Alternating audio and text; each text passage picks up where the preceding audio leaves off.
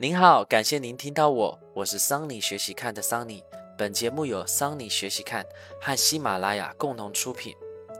在评论区留言“人生跨学院”，可以添加我的个人微信，我们可以聊聊你最近想看什么书。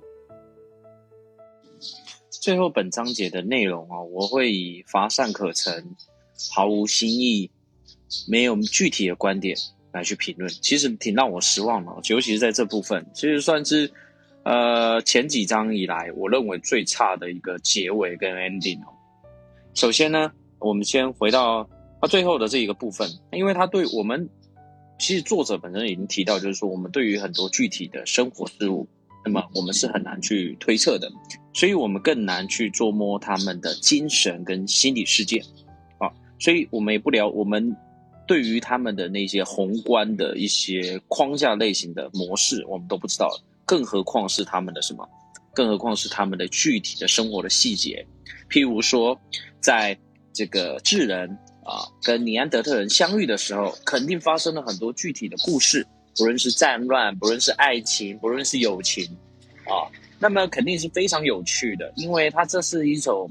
首次的一种不同的文化，甚至是。我们说不同人属之间的碰撞，但是没有一个具体的一个证据去描述它。再来，我为什么会说很差的原因，是因为从我接下来一直到我最后 ending 的部分，作者基本上的观点就一个模糊，就是模糊。当然，模糊也是一种观点。当然，我们作为一个写过论文的人，那我认为说，当然，因为模糊虽然是一种观点哦。但是它就会让人家觉得说，你对于这件事情，你并没有你自己的主观的想法。当然，模糊可能也是一种主观想法，可是你就没有任任何的一个更多的证据去推断它。所以有一些国外的，我记得之前看到一个报道，是加拿大的一个人类学家对于这本《人类简史》哦，那么其实有一个比较重要的一个批判，就是说对他们的呃怎么说里面的内文本身吧，是。就是毫无新意啊，然后有一些，尤其在本段的结尾，有一些在堆叠一些字句啊，啊，无用的一个信息的内容，所以需要先跟大家破个题。那桑尼呢，今天在这里也呢，尽量去抽取一些比较有意思的观点的哈。那其中呢，当然我们也说过了，刚刚提到一些比较偏向物质类的，现在就比较偏向一些心理类，包最重要的一点就是他们的信仰。那么大部分我们会去推测，就是他要么就是多神论，要么就是一神论。那多神论呢，就是说，其实就像我们的少数民族跟我们台湾的原住民一样，认为万物皆皆有神。家里附近的石头、河流、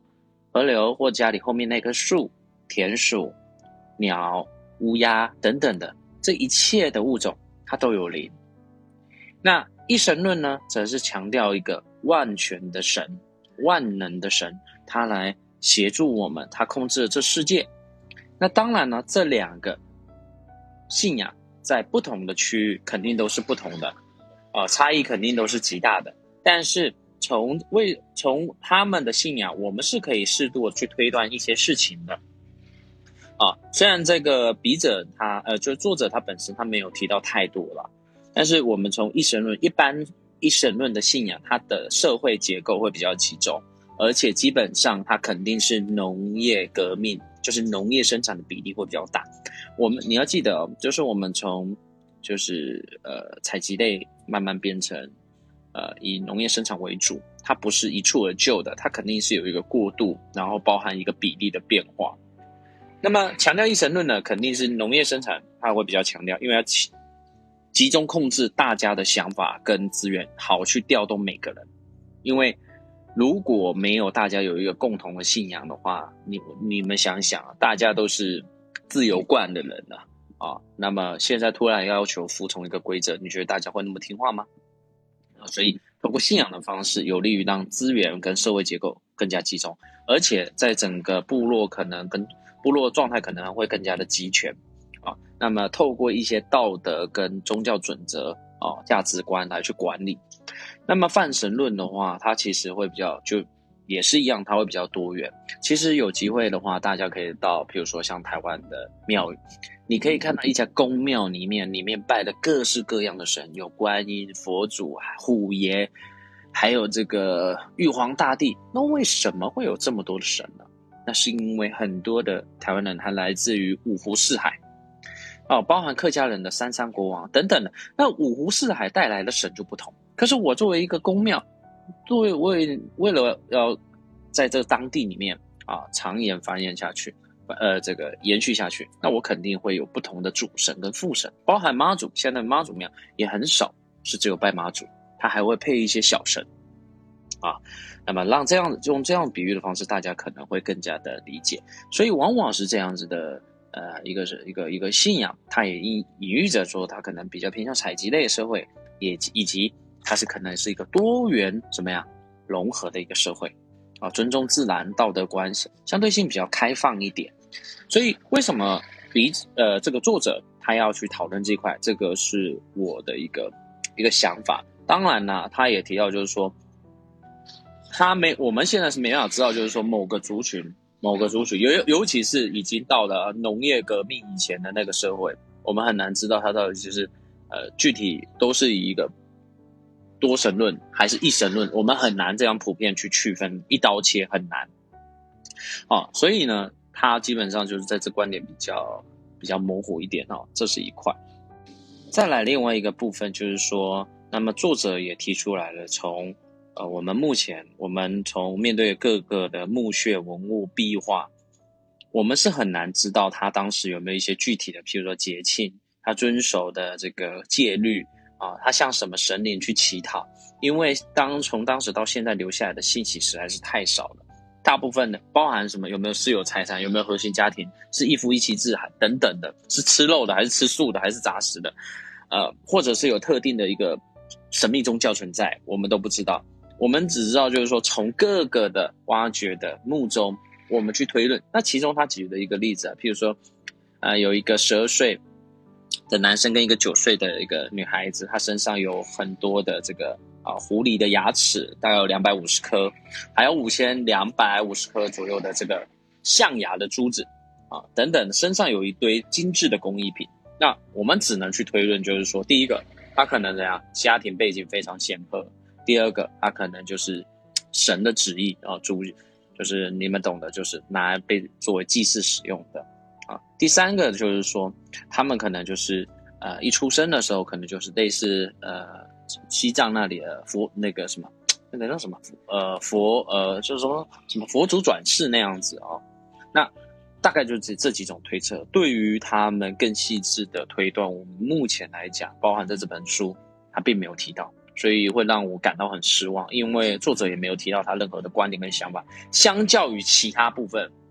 他提到的观点跟想法，我认为在这部分真的是有点有点让我小失望。那再来。包含当时是属于一个战争阶段还是和平阶段，我们也没有具体的一个一个一个观点，因为说实在，我们只有知道它处于什么样的阶段，比如说它是战争阶段还是和平阶段，我们才知道说他们有可能发展到什么样的情况。但是他也是举了一大堆例子啊，然后呢，最后呢说我们仍然没有就我们仍然没办法知道，就是说到底发生了什么事情。